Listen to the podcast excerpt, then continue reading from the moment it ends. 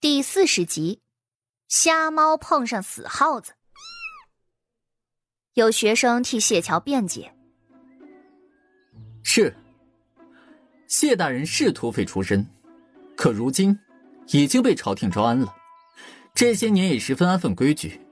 再说了，当初可是谢大人带兵收了蛮子，要不然哪儿来如今的安定？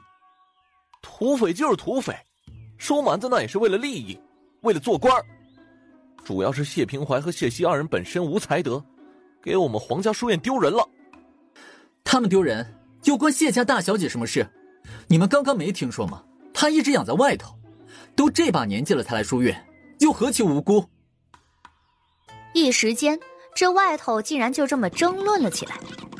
这次凑热闹的学生约摸有一二十个，竟然还分了两个阵营。谢桥没听见别的，脑子里就不停的回旋着那句：“这把年纪。”他要是记得没错的话，他的生辰是七月半，来京的路上还给自己煮了一碗长寿面呢。如今也不过刚刚满十六岁而已。谢桥悠悠的叹了口气：“唉，还是道观好啊，又是想道观的一天。”他师傅为了多抢到两口酒，总说他年纪小。徐勉脸色大变，都不要吵了，成何体统？先生，我们也是为你鸣不平啊！这谢大人屡屡欺辱我们书院，您这么做是对的。欺辱？我们书院本来就是有束修的，也是摆在明面上的。谢大人如何欺辱了？难道你们不是给了足够价值的东西才能入学的？你，这是侮辱书院！我们只是就事论事。徐勉一看这些人争得个面红耳赤，当即也发现自己做错了什么。两年前谢家那一对儿女入学的时候，银子直接搬到了院长那儿，他十分的生气。当时院长也只是笑着说了四个字：“有教无类。”院长的意思是。谢家的身份符合要求就可以入学，不论谢家子女是什么样子的，只要能进来，就要好好的教导。而他竟然把院长的教诲忘在了脑后。再看看谢桥，这会儿低着头，也不知道在想些什么。若是不想着她是谢牛山的闺女，只看她这人的话，倒也是个极为出色的姑娘。容仪轻俏，举止也算是体面规矩。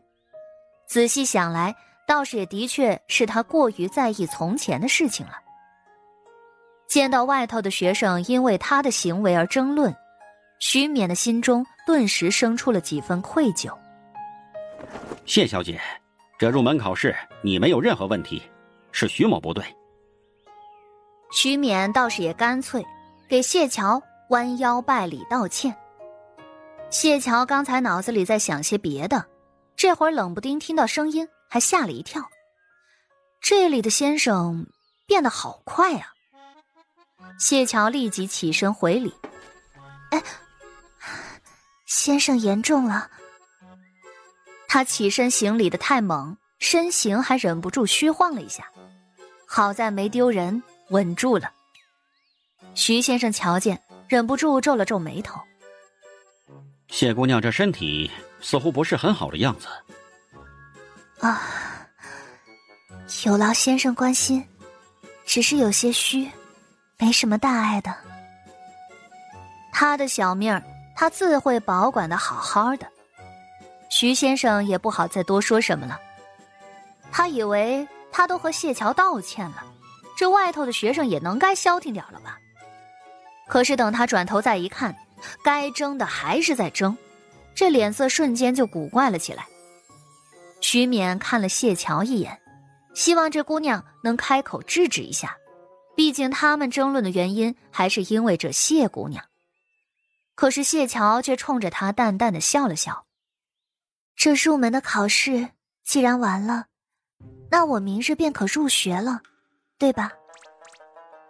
入学的时候将学费带着便好了。”徐勉怔愣了一下，这这外头……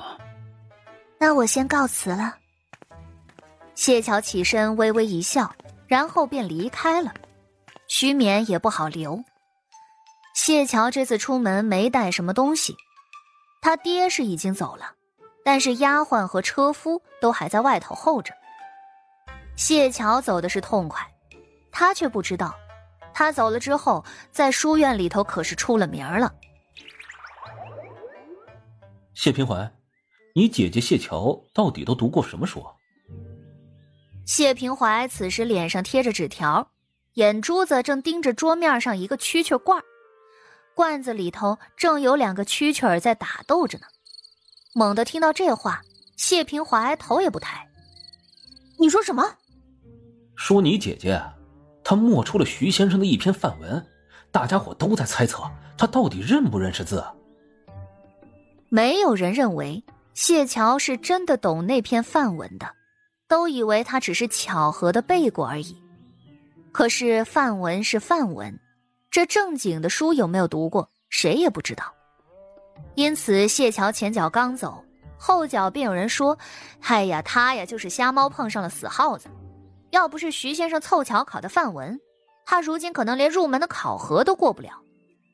但是也有人觉得，谢桥连范文都认识，那就算不是个才女，也绝对不像别人说的这么差。